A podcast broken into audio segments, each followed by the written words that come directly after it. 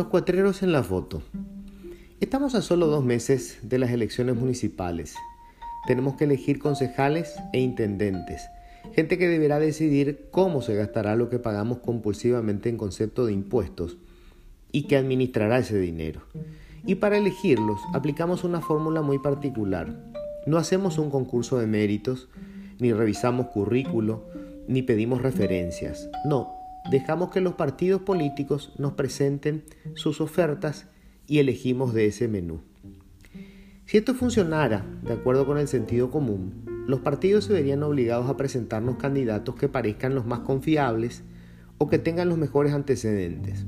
Un urbanista, un gerente comercial de notoria probidad, un trabajador social de reconocida trayectoria, alguien con fama de incorruptible. Si funcionara así, los partidos se preocuparían principalmente de que no tuviéramos la más mínima duda sobre la honestidad de aquellos que eventualmente pasarán a administrar nuestro dinero.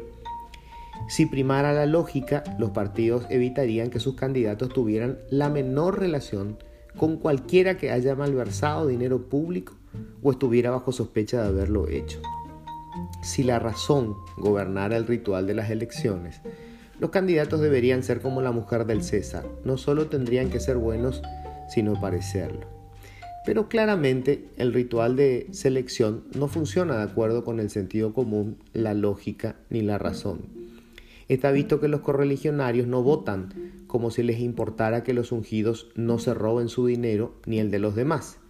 Aparentemente la cuestión no es evitar el robo, sino asegurarse de que el ladrón sea de nuestro partido. Solo así se explica que para los dirigentes políticos lo prioritario en este momento sea dar una imagen de unidad. No importa que eso suponga exhibirse pública y jactanciosamente con personas acusadas, imputadas o condenadas por haber malversado dinero de los contribuyentes. Y nadie encarna mejor esta idea en la actual coyuntura republicana que el principal líder del Partido Colorado, el expresidente Horacio Cartes. Cartes se abrazó con el senador Rodolfo Friedman, a quien la justicia imputó por presuntos negociados con recursos de la merienda escolar, hechos denunciados por los medios de su propiedad.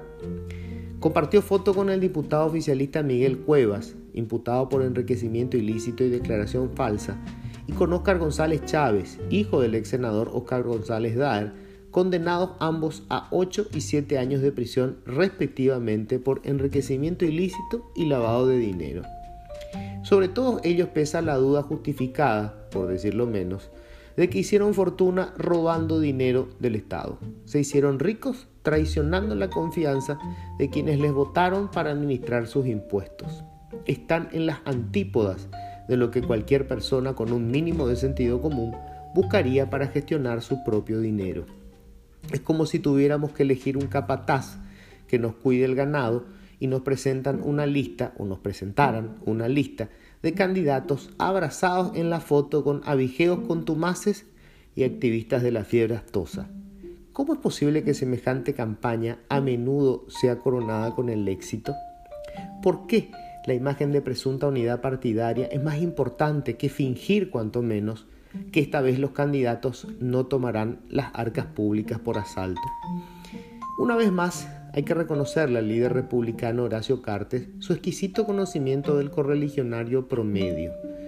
En un acto público confesó que la gente se sigue afiliando a su partido con la esperanza de conseguir un cargo público, una beca del Estado o algún otro beneficio.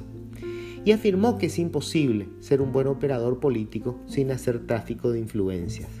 Es la suprema verdad republicana.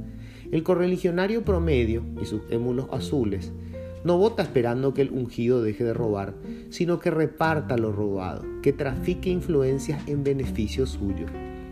Ellos tienen clara la película. Los mentecatos somos los demás, que seguimos votando a los cuatreros o a sus amigos para que nos cuiden el ganado.